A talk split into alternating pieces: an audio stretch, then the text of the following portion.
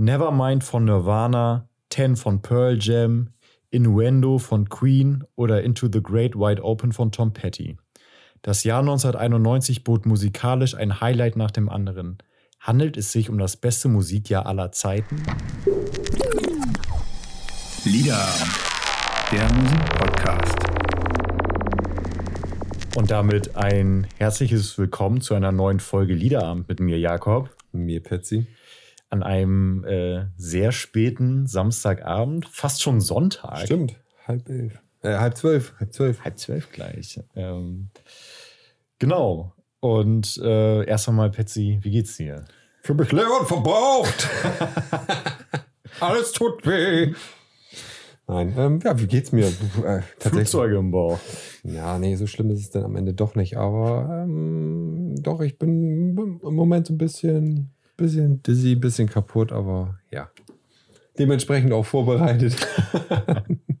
Aha. Mhm, ja. Nein. Und Ja. du, wie geht's dir? Ähm, Wie ja, war dein Monat? ja, anstrengend, fühle mich auch sehr müde, Mhm. leer und verbraucht.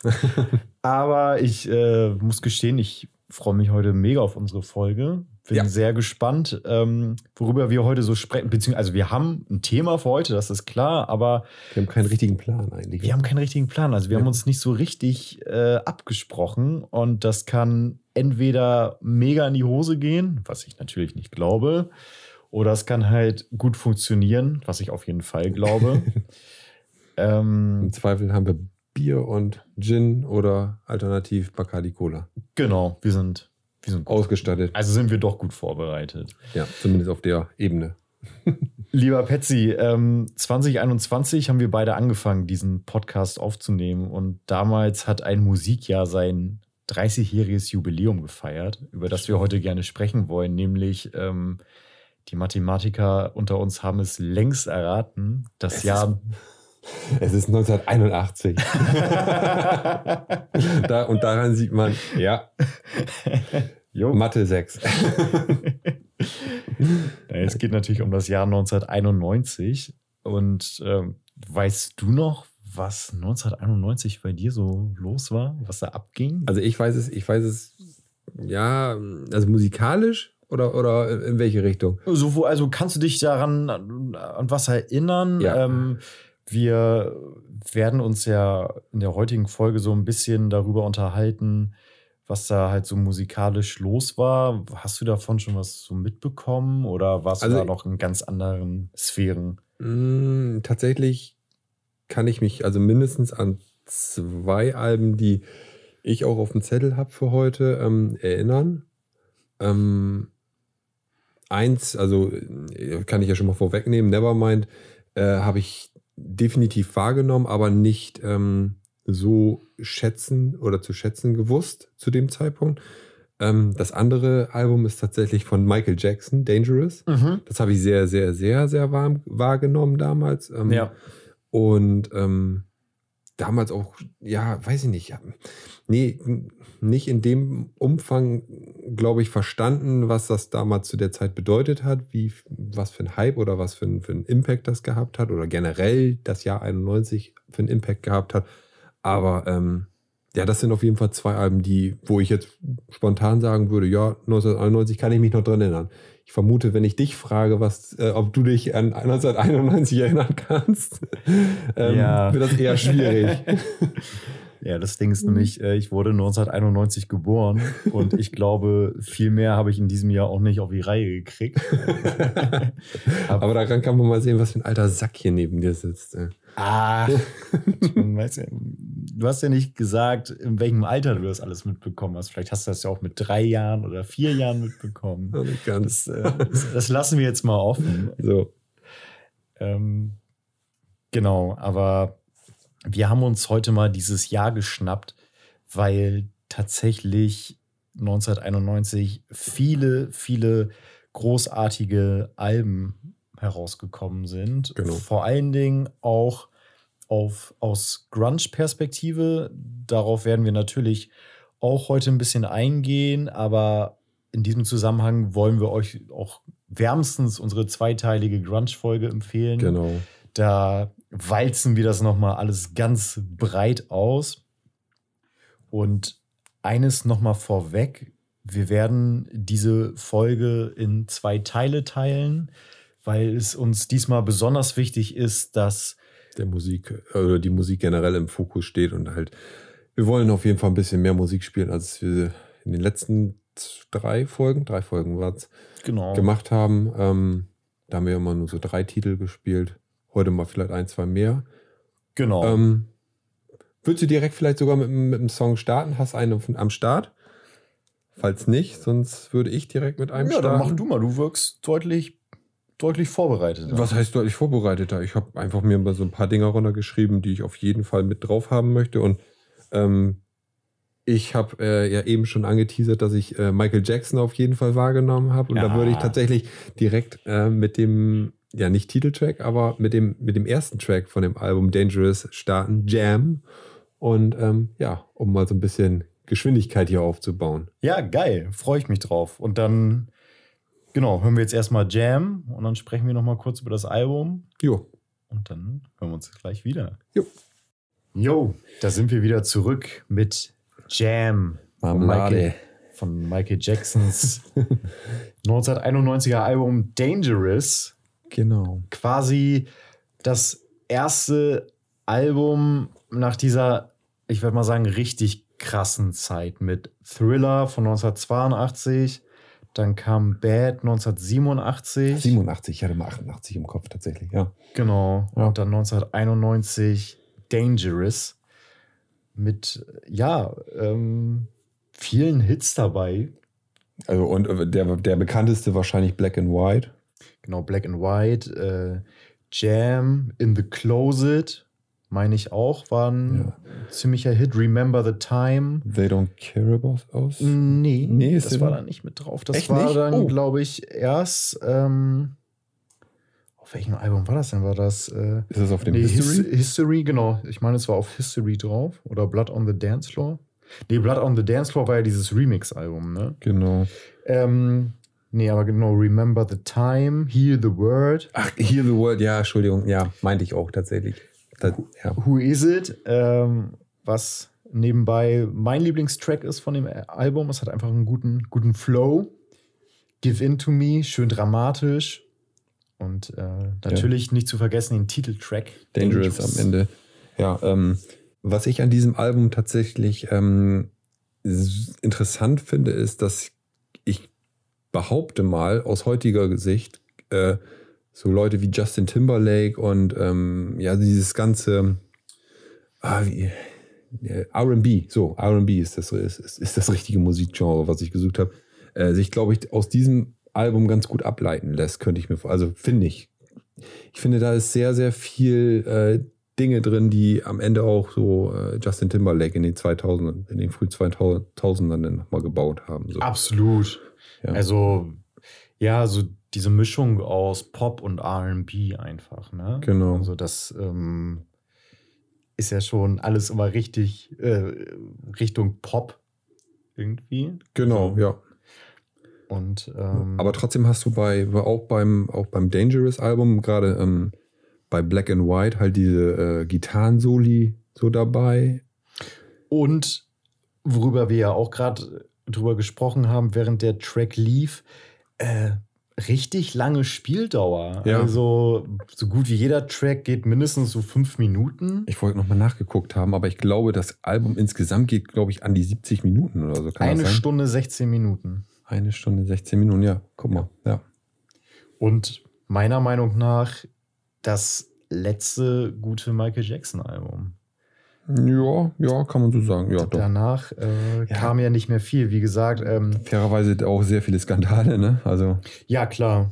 Aber dann kam äh, History, das war ja mehr oder weniger so ein Best-of-Album. genau. Dann Blood on the Dance Floor, dieses Remix-Album. Dann kam nochmal 2001 ein letztes Aufbäumen mit Invisible. Das teuer, eins der teuersten Alben, die produziert worden sind, ich glaube, 40 Millionen oder so, was Jawohl. verschlungen hat. Und äh, ein ziemlicher Flop Ja, mega Flop. im Nachhinein. Ja. Genau, das hat er nochmal 2001 veröffentlicht. Und Und wo ich es gerade sehe, hast du mal in dieses Escape reingehört. Das ist ja 2014. Genau, es wurden ja nochmal zwei Alben posthum veröffentlicht. Genau. Einmal Michael 2010 und Escape von 2014.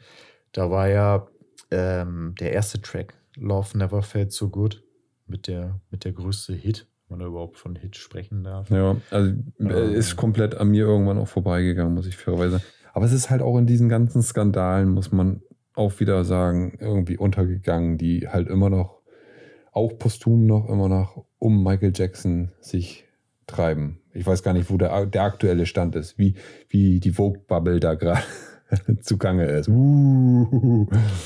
Ja, Es gab ja vor ein paar Jahren nochmal diese Doku. Genau, da Ähm, gab es ja auch ganz, ganz viele geteilte Meinungen. Genau. ja, keine Ahnung. Habe ich irgendwann nicht mehr verfolgt. Also ja, auch was du schon sagst, Dangerous wahrscheinlich das letzte wirklich starke Album von Little Michael. Ja, und zwischen Michael Jackson und einem gewissen Prince hat sich ja über all die Jahrzehnte immer so ein kleiner Konkurrenzkampf dargestellt. Ähm, wer ist jetzt der Bessere, wer ist der Größere? Meine Meinung ist ganz klar Prince, aber das äh, liegt auch an meinem Umfeld, in dem ich aufgewachsen bin. Ähm, ich kann auch durchaus verstehen, wenn da Leute anderer Meinung sind. Aber worum es mir in diesem Zusammenhang geht, ist, dass dieser vermeintliche Konkurrenzkampf sich auch im Jahr 1991 fortgesetzt hat, weil Michael Jackson hat, wie angesprochen, sein Album Dangerous veröffentlicht und Prince kam mit Diamonds and Pearls. äh, ein Album, auf dem auch gut Hits drauf waren, unter anderem Cream, Stimmt, Cream. Ja. äh, der ja auch so mit zu seinen äh, bekanntesten Hits zählt. Und ähm, den möchte ich jetzt allerdings nicht hören. Ich möchte auch nicht den Titeltrack hören, der auch ziemlich bekannt ist, Diamonds and Pearls, sondern ich möchte gerne Daddy Pop hören. Daddy Pop. Und dann Ja. hören wir uns gleich wieder. So, da sind wir wieder Oh, Betsy. mit diesem äh, doch eher 80er anmutenden Song von Prince. Auf jeden Fall, man merkt durchaus, dass im Jahr 1991 die 80er noch so ein bisschen Mitschwingen. mitschwingen. Also da, da, da klang Michael Jackson doch schon mehr nach Innovativ- 90er. Innovativ auch. Innovativer. Kann man das so nennen? Kann man die 90er innovativ nennen? Auf jeden Fall. Äh, ja, aber das ist eine eigene Folge. Haben wir eben auch schon ganz kurz, kurz hinter den Mikros oder hinter verschlossenen Türen noch mal eben ganz kurz drüber gesprochen. Unter Also- drei. Unter drei. nee, also 90er, ja, ist ein eigenes Thema für sich. Also Höhe, Schatten, Licht und Schatten, kann könnte man sagen. Aber also ich finde, die 90er haben mehr zu bieten, als sie äh, auf sämtlichen 90er-Partys in den Diskotheken irgendwie, ja, ja vermuten lassen. Ne? Also meiner Meinung nach wirklich eines der meist unterschätztesten äh, Musikjahrzehnte. Ja. Das wird sich auch jetzt in dem nächsten Themenzweig zeigen. Genau. Ähm, Wir haben ja schon auf unsere Grunge-Folge verwiesen. richtig, genau. zu der ihr jederzeit gerne eingeladen seid, euch die nochmal anzuhören. Und äh, ja, wir können nicht über das Jahr 1991 sprechen, um solche Meilensteine wie Nevermind 10. Oder Bad Mother, äh, Mutter, Bad Motherfucker. Bad Motherfucker. Bad Mother Thinger äh, von Soundgarden zu sprechen, auf jeden Fall. Ähm, es ist, ja, was willst du sagen? Es ist halt unfassbar, was da in der Zeit irgendwie erschaffen, geschaffen worden ist. Und jetzt würde ich dich direkt fragen, was glaubst du, wo, also warum ist das genau zu dieser Zeit so passiert? Also woran mag das gelegen haben? Also ich habe eine These, woran es liegen könnte. Ja, dann hau erstmal raus. Also meine These ist tatsächlich, haben wir ja auch in der Grunge-Folge äh, schon mal ganz kurz drüber gesprochen, ähm, die haben damals halt alle extrem viel miteinander abgehangen, teils in irgendwelchen WGs äh, gelebt, die einzelnen Bandmitglieder. Und ich glaube, dadurch war halt ein unfassbar hoher Austausch an Ideen und ähm, ja, alles, was so den Leuten irgendwie gerade in den Kopf gekommen ist, haben die, glaube ich, dann direkt auch umgesetzt. Und ich weiß nicht, vielleicht ist es das, was heutzutage so ein bisschen verloren gegangen ist, dadurch, dass wir zwar alle miteinander vernetzt sind, aber trotzdem nicht, äh, nicht direkt miteinander connected irgendwie vielleicht sind. Vielleicht ist das, mm, du kannst ohne Probleme einmal um den Globus schnell deine Ideen austauschen, aber ich glaube, es ist nochmal was ganz anderes, wenn du mit diesen Menschen dann auch noch im direkten physischen Austausch bist. Absolut. Also das ist jetzt so meine, meine Vermutung, warum es vielleicht damals so gewesen ist, wie es ja. Ich stelle es mir halt vor wie so ein Dominoeffekt, weil man bei ganz vielen Alben jetzt eben gerade aus der Grunge-Szene liest, beispielsweise bei Pearl Jam's 10, das ja eben halt auch 1991 rausgekommen ist, dass die Verkäufe des Albums am Anfang doch echt ziemlich schleppend verliefen. Ja. Und dass dann halt Nevermind von Nirvana, auch Jahrgang 1991, so abging und das eben andere Alben so mit in diesen Sog reingezogen hat. Ja. Und genau, das halt macht halt für mich eben diesen Domino-Effekt aus, dass es dann halt wirklich so eine Grunge-Welle wurde, die dann losging. Ja, wobei man ja fairerweise halt wirklich sagen muss, die sind ja wirklich parallel rausgekommen. Genau. Und ähm, ja, da gab es dann halt einen Vorreiter, der das so ein bisschen angestoßen hat, aber da das, das, das schmälert ja nicht die, die Qualität der anderen, sag ich jetzt mal. Auf gar also es gibt Fall. ja sicherlich, äh, mh, wenn, wenn man irgendwelche äh, Genres nimmt, die gerade total gehypt sind, heißt das ja nicht au- automatisch auch, dass der ganze Content von anderen Künstlern direkt gut ist. So, also. Aber meinst du beispielsweise, dass jetzt 10 von Pearl Jam ohne diesen ganzen Grunge-Hype, sprich, dass 10 jetzt komplett für sich gestanden hätte, dass es dann trotzdem so erfolgreich gewesen wäre?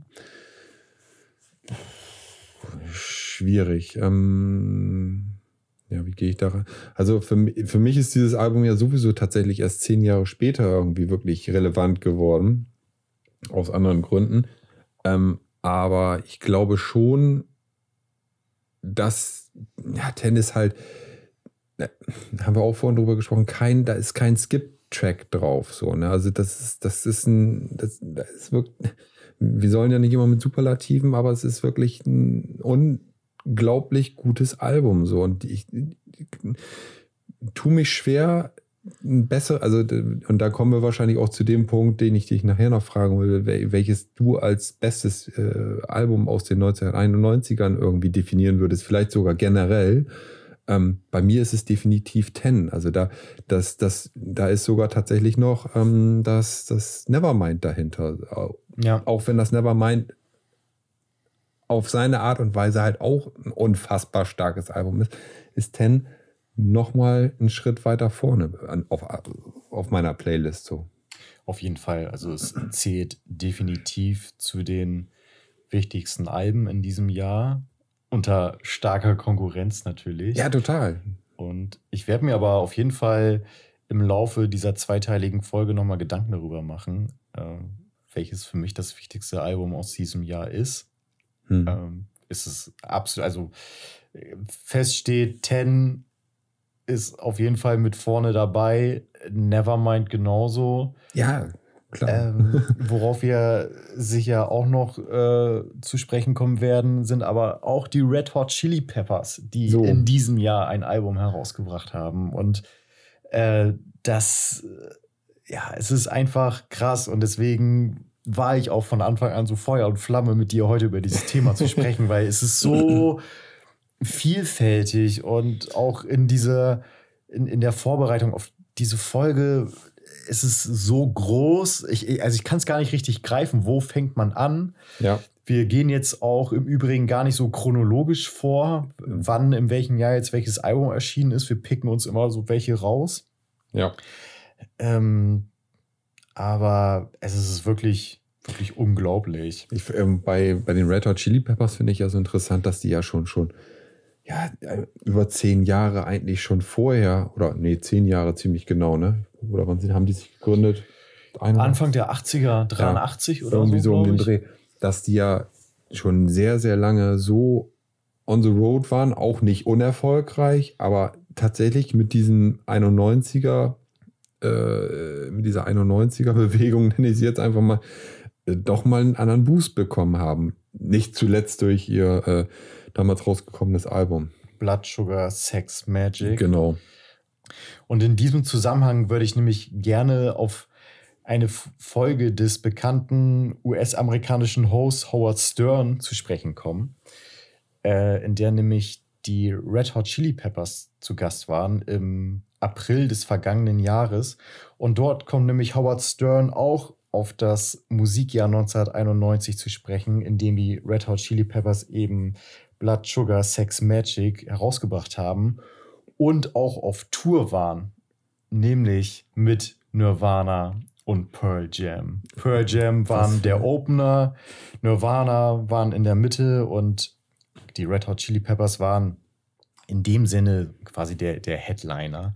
Solche Vorgruppen wünscht man sich doch, oder? Und das muss, also äh, Howard Stern beschreibt es mit It was amazing time in music. Ja. Und dem habe ich eigentlich nichts hinzuzufügen, weil für meinen Geschmack und für mein Empfinden haben sich da wirklich äh, eine der größten Bands aller Zeiten versammelt. Und ich meinte ja auch im Vorfeld zu dir, als ich dir dieses Video gezeigt habe, ganz ehrlich, ob man die Red Hot Chili Peppers mag oder nicht, aber das sind Legenden einfach. Absolut. Was die, wie die sich über die Jahrzehnte gehalten haben und äh, was sie alles miterlebt haben, Ja. das ist schon wirklich unglaublich. Ähm, Auch durch Höhen und Tiefen fairerweise. Ja. Also sowohl ähm, musikalisch als auch äh, ja, was mit den einzelnen Personen hin und wieder mal passiert ist. Beziehungsweise halt wechselnde Bandmitglieder und so weiter und so fort. absolut. Ja. Ähm, wenn wir schon mal bei den Red Hot Chili Peppers sind, wollen wir mal einen kurzen Song reinknallen? Von mir aus sehr gerne. Welchen hättest, hättest du gerne? Ich glaube, ich würde tatsächlich den ersten Track nehmen. Den ersten Track? The Power of Equality. Ja. Dann Attacco. Bis gleich. Yo, The Power of Equality von den Red Hot Chili Peppers. Von deren 1991er Album Blood, Sugar, Sex, Magic. Das Album, das der Band den kommerziellen Durchbruch brachte. Produzent niemand Geringeres als Rick Rubin. Legende. Aber auch immer wieder äh, bei den äh, Chili Peppers, glaube ich. Ich glaube, seitdem eigentlich fast immer. Ne? Ja. Ich glaube, Kann, das. kann sein, ja. Hm. Ähm, welchen Fun Fact möchtest du denn gerne nochmal zu diesem Album raushauen, den du mir gerade gesteckt hast? ja, weiß nicht, ob den andere auch so funny finden, aber ich finde es irgendwie ein ganz nettes Detail, weil ähm, die Mutter des Gitarristen John Frusciante, Gail Frusciante, auf dem Album als Background-Sängerin aktiv war. Ähm, Deine Mutter. deine Mutter, deine Mutter singt bei Blood Sugar Sex Magic mit. Auch merkwürdig. Ja. Nee, Fand ich ein ganz nettes Detail. ja. Nee, was haben wir da noch an der Stelle? Also ich finde, zu dem Zeitpunkt, also mal ange, abge, äh, abgesehen von Under the Bridge auf dem Album, finde ich das ja halt sehr Chili Peppers funkig. Genau, es ist echt wirklich sehr, sehr funky. Sehr, sehr funky. Ähm, hat sich, glaube ich, aber mit dem Album dann auch so, ja, ja, der Funk ist halt immer noch da bei, bei, bei Chili Peppers, aber es ist nicht mehr so präsent wie, wie zu dem Zeitpunkt, finde ich. Auf dem Nee, das stimmt. Nachfolgealbum. Wobei jetzt auf ihrem letzten Album Return of the Dream Canteen, da ging es mir zumindest so, dass man da den Funk schon wieder mehr hört. Das stimmt, ja, doch, stimmt, hast recht, ja. Hm. Also zwischenzeitlich hatten sie ja echt eine Durststrecke, was das anging. Unter anderem ja auch auf Unlimited Love, äh, I'm With You, The Getaway. Ich fand, das waren alles Alben, die waren nicht schlecht, aber das war schon fast Pop. Also Ja. Gi- Gitarrenpop. Ja. Und Stadium Acadium ist in meinen Augen ein richtig geiles Album, aber ein richtig geiles Rockalbum. Also es ist auch Mhm. wenig, wenig Funk. Das stimmt, ja. Und von daher gibt es ja genug Menschen auf dieser Welt, die halt sagen, dass Blood Sugar Sex Magic das purste Red Hot Chili Peppers Album ist. Äh, so, Kann man, das- ja, doch, also das ja. die Band perfekt beschreibt. Hm. Und wie gesagt, dass ja dann der kommerzielle Durchbruch war und das dann auch wirklich so groß wurde und der Band so viel Erfolg brachte, dass John Frusciante dann ja auch wirklich erstmal ausgestiegen ist.